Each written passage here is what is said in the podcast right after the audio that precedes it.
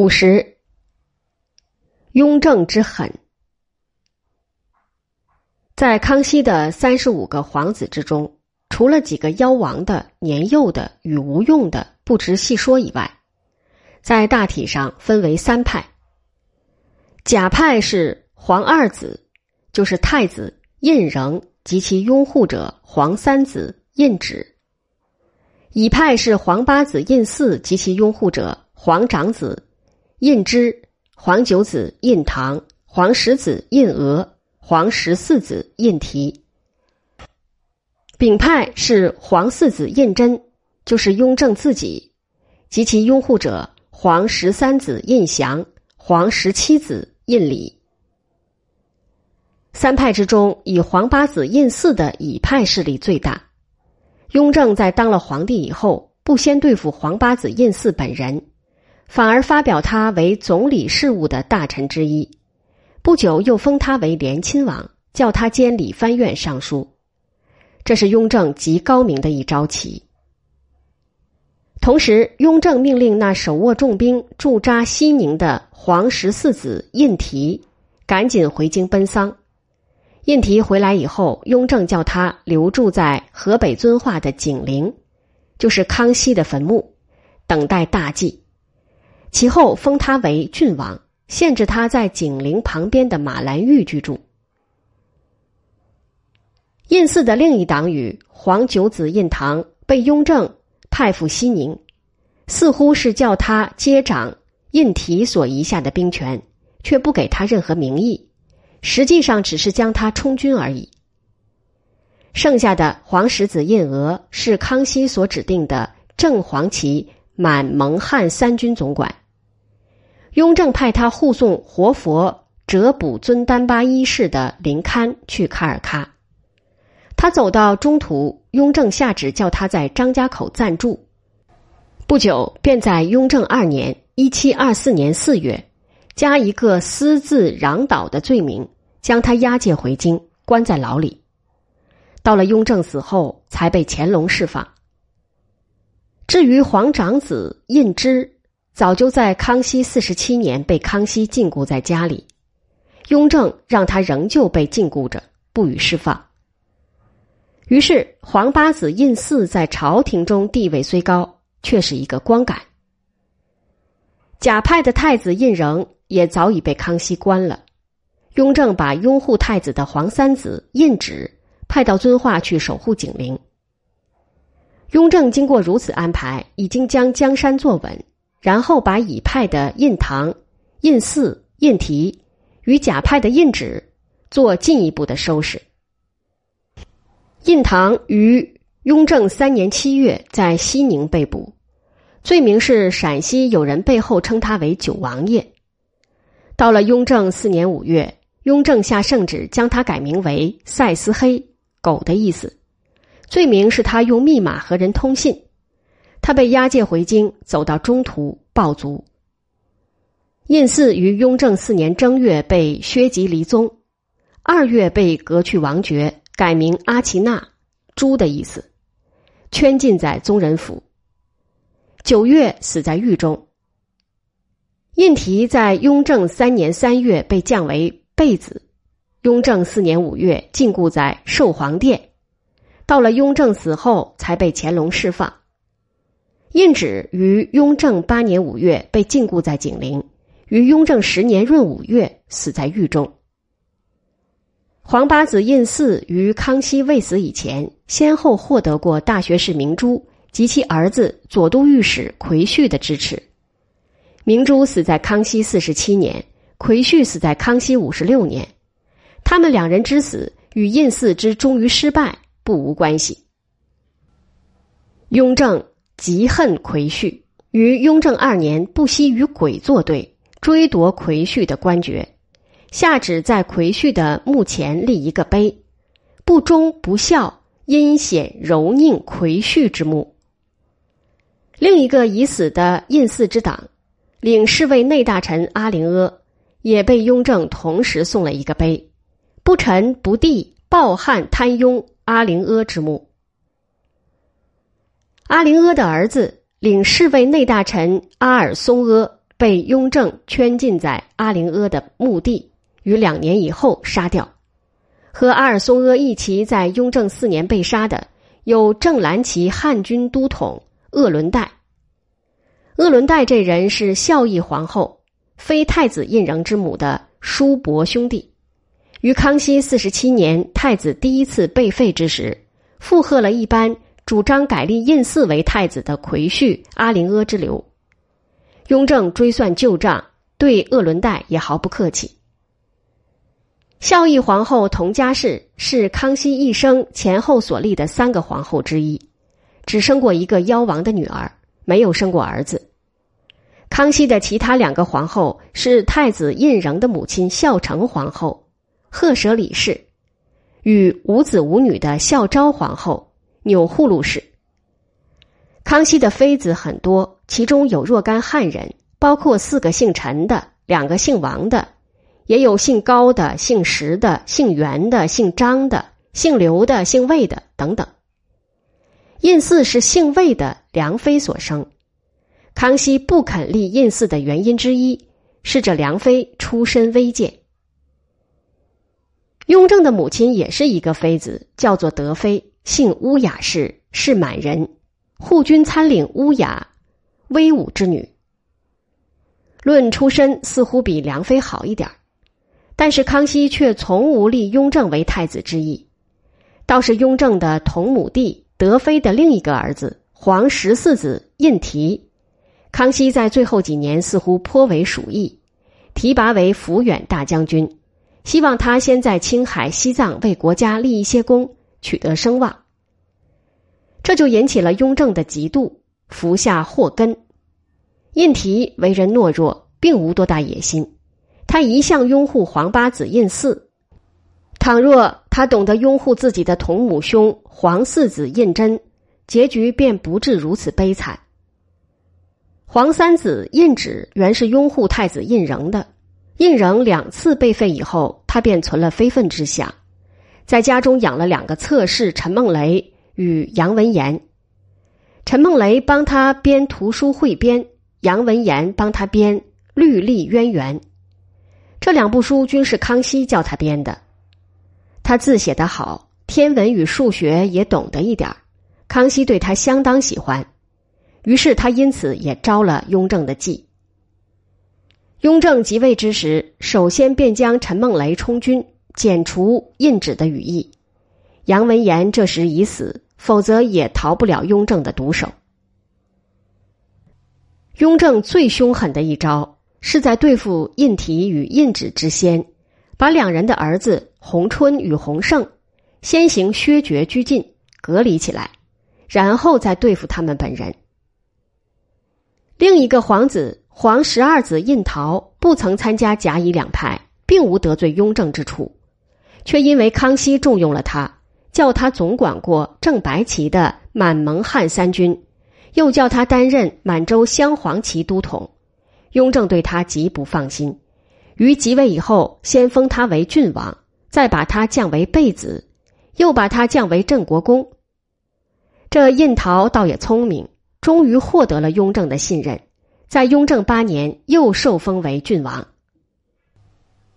雍正所倚靠的，在皇子之中是皇十三子胤祥与皇十七子胤礼，在大臣之中是隆科多，在武官之中是年羹尧。胤祥被他封为怡亲王，做总理事务的大臣之一，与大学士马齐、吏部尚书隆科多、皇八子胤祀同列。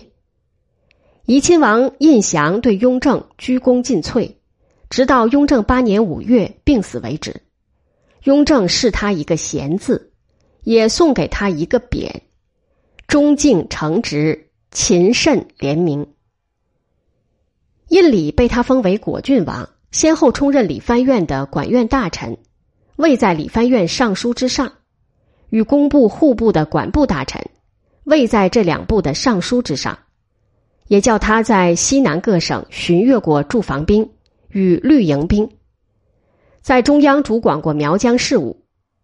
雍正六年晋封他为果亲王，他死时是乾隆三年二月。隆科多与年羹尧的下场，太比不上胤祥与胤礼二人了。隆科多是孝义皇后的亲弟弟，与鄂伦代是叔伯兄弟，可算是十足的国舅。雍正一向和他很亲密，叫他舅舅。鄂伦代拥护皇八子胤祀，他拥护雍正。康熙绝命之时，只有他一人在御榻之旁。如果没有他宣布遗诏，雍正之获得皇位绝不能如此容易。那时候他是理藩院尚书兼步军统领，有兵在手。雍正任命他为总理事务大臣，又把他从理藩院调至吏部当尚书，叫他袭继父亲佟国维的一等公爵位。到了雍正三年，他突然被解除步军统领职务。他的儿子王柱也被免了銮仪使之职，发交他管束。年羹尧是汉军镶黄旗人，父亲年霞龄由比帖氏立升兵部主事、刑部郎中、河南道御史、工部侍郎、湖广巡抚。年羹尧本人是科班出身，康熙三十九年的进士，改庶吉士，当了翰林院检讨。四川、广东的乡试考官、内阁学士，在康熙四十八年受任四川巡抚。康熙五十九年挂平西将军印，指挥岳钟琪等人打进西藏，击败策妄阿拉布坦的驻藏军官策凌敦多卜。次年，康熙升他为监理四川、陕西总督。雍正即位以后，召还抚远大将军。皇八子胤祀，叫年羹尧管理大将军印务，留待继任的严信到任。雍正元年（一七二三年十月），严信到达西宁，雍正又改命严信为平逆将军，叫年羹尧做抚远大将军。这时候，青海的蒙古人首领是罗卜藏丹津，顾时汗的孙子。罗卜藏丹津造起反来。年羹尧指挥岳钟琪加以讨伐，讨伐到雍正二年三月，将罗卜藏丹津击溃，肃清了青海全部。十月间，年羹尧奉诏进京，雍正赏他双眼花翎，四团龙补服，朝服上绣四个团龙的补字，黄带、紫佩、金币。谁知道年羹尧回任以后不久，便在雍正三年二月。为了奏书上将“朝前夕替”的成语改写成“夕替朝前”，碰了雍正一个大钉子。到了四月，雍正免他的大将军与总督之职，调任杭州将军。到了十月，将他拿捕来京，赐死。年羹尧被捕的时候，距离他妹妹之死还不到一个月。年的妹妹是雍正的妃子，死后被视为敦肃皇贵妃。年羹尧一向仗着有妹妹在宫中，又一向深合雍正信任，免不了摆威风、乱花钱、参合大员、提拔部下，因此就得罪了不少人。况且手握重兵，也引起雍正的疑忌，所以妹妹一死，他便垮了台。在他被降调为杭州将军之时，许多受过他提拔的人纷纷说他的坏话，打落水狗。不说坏话的人极少，其中之一是西安布政使胡七恒。雍正把胡七恒捉了，关起。布政使是专管民政财政的官。另有一位汪景祺写了一部《西征随笔》，记载当年参加年羹尧荣墓的经过。书中对于年羹尧相当称赞。雍正把汪景祺抓来斩首。雍正的左右有一位侍讲官，姓钱，叫做明士，写过几首诗赞美年羹尧平定西藏的功劳。雍正很生气，将钱明士革职，逐回浙江原籍，御书“明教罪人”四个字，叫地方官制成匾，竖在钱家的大门之上。汪钱二人的案子均不是正规的文字之狱。正规的文字之狱在康熙之时已有。康熙在康熙三年杀过浙江湖州人庄印成等七十几人，罪名是庄印成的已故儿子庄廷瞻曾经刻过朱国珍所写的明史，并且加了关于崇祯一朝的记载，其中有涉及建州卫的事。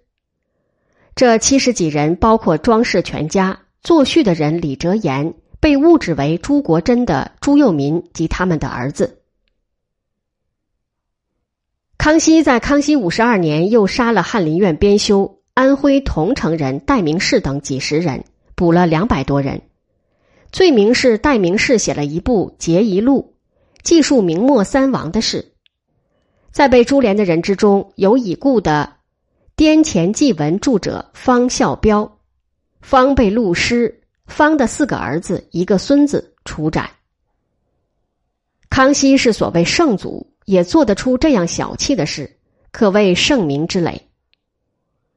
雍正呢，本是一个刻薄寡恩的人，却在办理文字之狱的时候，比父亲康熙与儿子乾隆均略为宽大。礼部侍郎浙江海宁人查嗣庭，在雍正四年当江西主考，出了一个八股题目为民所指，有人告他的状。说“为”字与“止”字恰好是“雍正”两个字砍去了头。雍正把他和他的儿子逮捕，这两人气死在牢里。雍正把他的其余四个儿子杀一个，充军三个，把他的一兄一弟几个侄儿也充了军。此外别无株连。其后，而且放回了查嗣庭之兄查慎行。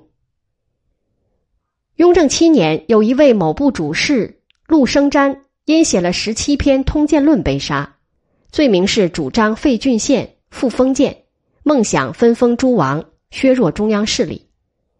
其后不久，发生了曾静劝岳钟琪造反的案子。曾静是湖南永兴的一位落地书生，于无意之中读到名儒吕留良所评选的八股文，其中有论及夷夏之防的。十分沉痛。吕留良是康熙时代的人，仍称清为北朝，而称明为本朝。说一部《春秋》的微言大义，不外是尊王攘夷。孔子之所以称许管仲，原因即在于此。吕留良言外之音，清朝的皇帝是夷，该攘。曾静读了吕留良的文章，很感动。特地跑到浙江石门吕留良的家乡，找到吕留良的儿子吕义忠。这时候吕留良已死。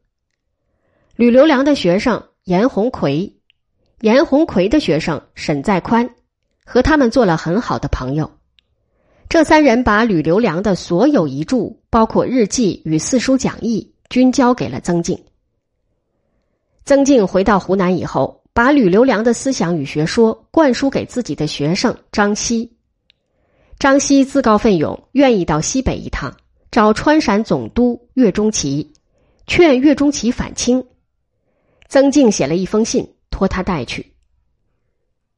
岳钟琪是四川成都人，年羹尧的老部下，勇敢善战，他的的确确是岳飞的苗裔。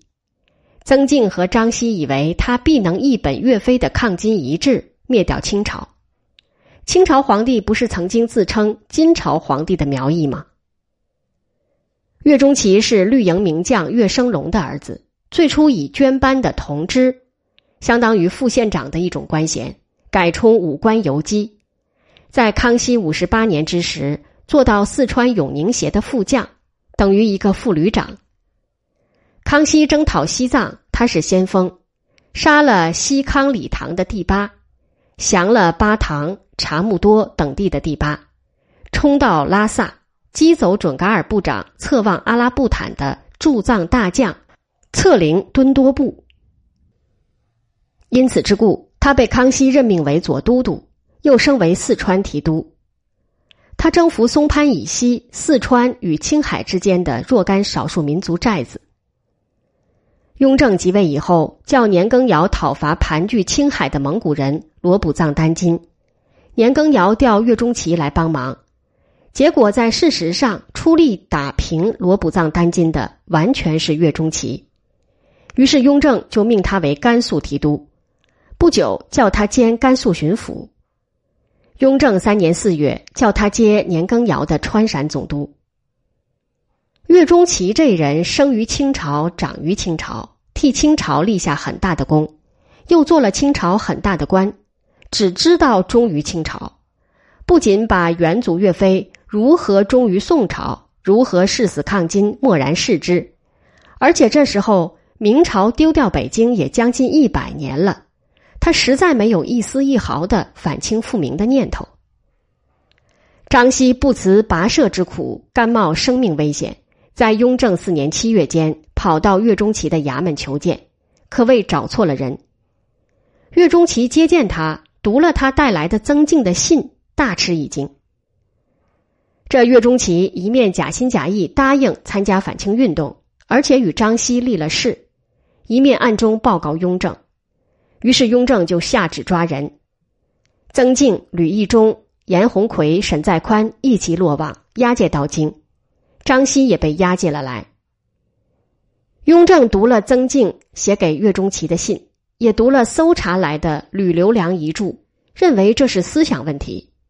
亲自编了一部《大义觉迷录》，颁发各地，特免曾静、张熙之死，叫他们去江浙一带把《大义觉迷录》好好宣讲。吕义忠与沈在宽被斩首，严鸿奎死在牢里，这三人的子孙全数充军。岳钟琪暂时仍被重用，到了雍正十年，便以在新疆对准噶尔作战不利的罪名被免职监禁。《大义觉迷录》的内容相当坦白，雍正自认为宜，把清朝也称为外国。后来乾隆感觉不妥，把这书列为禁书，于是在中国便难找到，倒是日本人替我们保存了，被道叶君山约略引录在清朝全史之中。《大义觉迷录》包括曾静的供词，雍正在雍正四年九月所颁的诏书。与曾静改悔以后所写的一篇歌颂清朝的归人录。曾静在写给岳钟琪的信中指出，雍正有九项罪恶：一窃位，二逼母。道叶君山说，这是指的雍正逼迫康熙的同后殉葬。事实上，同后就是孝义皇后，死于康熙二十八年七月，雍正自己的母亲。德妃乌雅氏死于雍正元年五月，曾静所指的可能是他。三弑兄，四屠弟，五贪财，六好杀，七单酒，八淫色，九诛忠用佞。雍正对于曾静之如此不客气，却不甚介意，说曾击匪指朕一人。吕留良上诬皇考之圣德，与本朝祥瑞事迹盖隐匿不书，而专造作妖污，不其私愤，为我朝曰清曰北曰燕曰比中，称满汉之兵其贵勇立马前，此吕之罪，所以为治大也。雍正发明了一套神权理论，说皇帝是天所指派的。天只问某人的德够不够当皇帝，并不问此人出生在什么地方。舜为东夷之人，文王为西夷之人，曾何损圣德？我朝既养成天命，为中外生民之主，凡所以蒙受此辅随暗喻者，何得以华夷舒适？雍正说。写文章的人著劝诫与简编，当平心执政而论。对于外国入受大统之君，其善恶犹宜公平疏露，细大不宜。外国之君信其是非不爽，直道长存，亦必欲勇于为善。若故贬义淹没，略其善而不传，妄在以污其恶，以为中国之君寄生中国。自应享有令名，不必修德行仁，自真治治之龙；而自外国入城大统之君，以为纵能夙夜励精，勤求治理，究竟无在籍之褒扬，为善之心，因以自待，则内地之苍生，其苦岂有敌止耶？这些话是雍正的真心话，颇能动人。关于清兵入关、窃占北京与华北的经过，雍正抄袭多尔衮的理论，说清朝得天下于李自成之手，不是得之于明朝之手。而且明朝自嘉靖以后，君臣失德，盗贼起于四方，疆右无宁，其实可谓之天地闭塞。本朝定鼎以来，扫除穷寇，文物日盛，黄铜白叟一生不见兵革，尚可谓之昏暗乎？我朝之有造于中国，大且至矣。